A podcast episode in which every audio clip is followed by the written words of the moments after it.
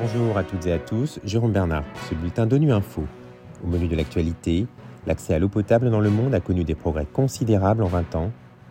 Au Mali, l'ONU préconise le porte-à-porte pour augmenter la couverture vaccinale contre la Covid-19. Et le nouveau directeur général de l'Organisation internationale du travail insiste sur l'importance d'un nouveau contrat social mondial. Ces 20 dernières années, des progrès considérables ont été accomplis pour l'accès à l'eau potable dans le monde. C'est ce qu'affirme un nouveau rapport conjoint de l'OMS, de l'UNICEF et de la Banque mondiale. Si cette avancée a changé la vie de 2 milliards de personnes, elle est encore fragile et inéquitable, car un quart de la population mondiale en est toujours exclu. Plus encore, le changement climatique perturbe l'approvisionnement en eau, tandis que l'urbanisation croissante rend de plus en plus difficile l'offre de ce service vital aux populations des bidonvilles et des communautés informelles. Philippe Coste nous en dit plus. La règle se confirme depuis des siècles. Chaque progrès dans l'accès des populations à l'eau potable se solde par des avancées spectaculaires pour la santé publique et par une baisse énorme de la mortalité infantile. Et les 2 milliards de personnes qui ont gagné l'accès à ce service vital depuis 20 ans ne font pas exception.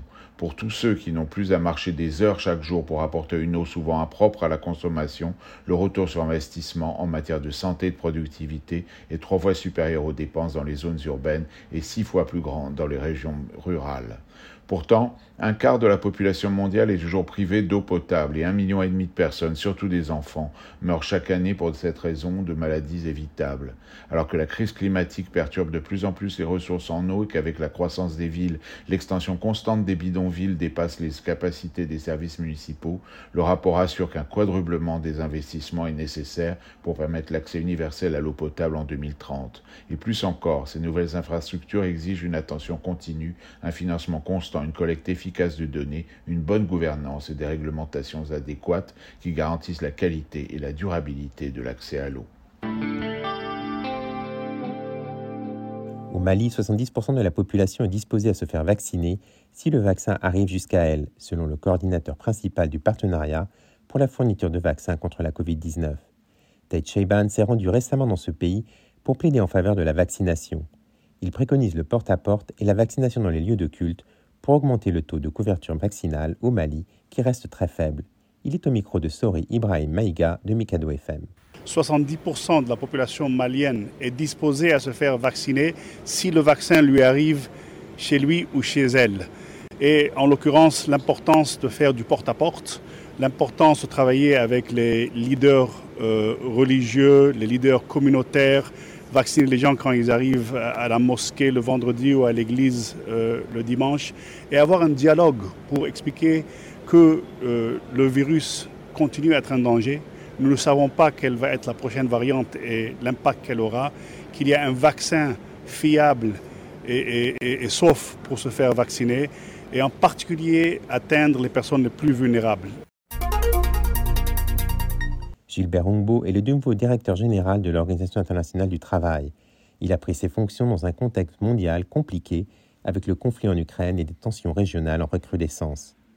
Il insiste au micro d'Alexandre Carrette d'ONU Info Genève sur l'importance d'un nouveau contrat social mondial, car pour lui, il ne peut y avoir de paix durable sans justice sociale.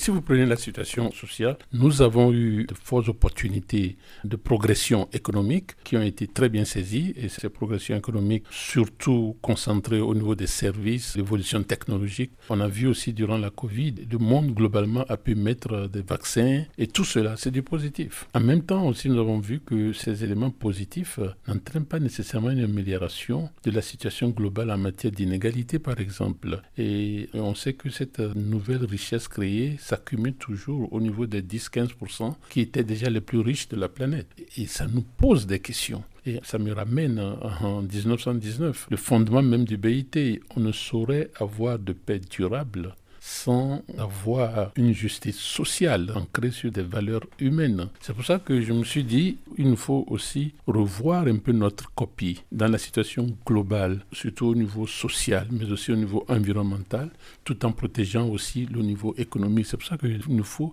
redéfinir les termes de vivre ensemble. Voilà, fin de bulletin de Nuit Info. Vous pouvez nous retrouver sur Internet et sur nos comptes médias sociaux, Twitter et Facebook. Merci de votre fidélité. À demain, même à même fréquence.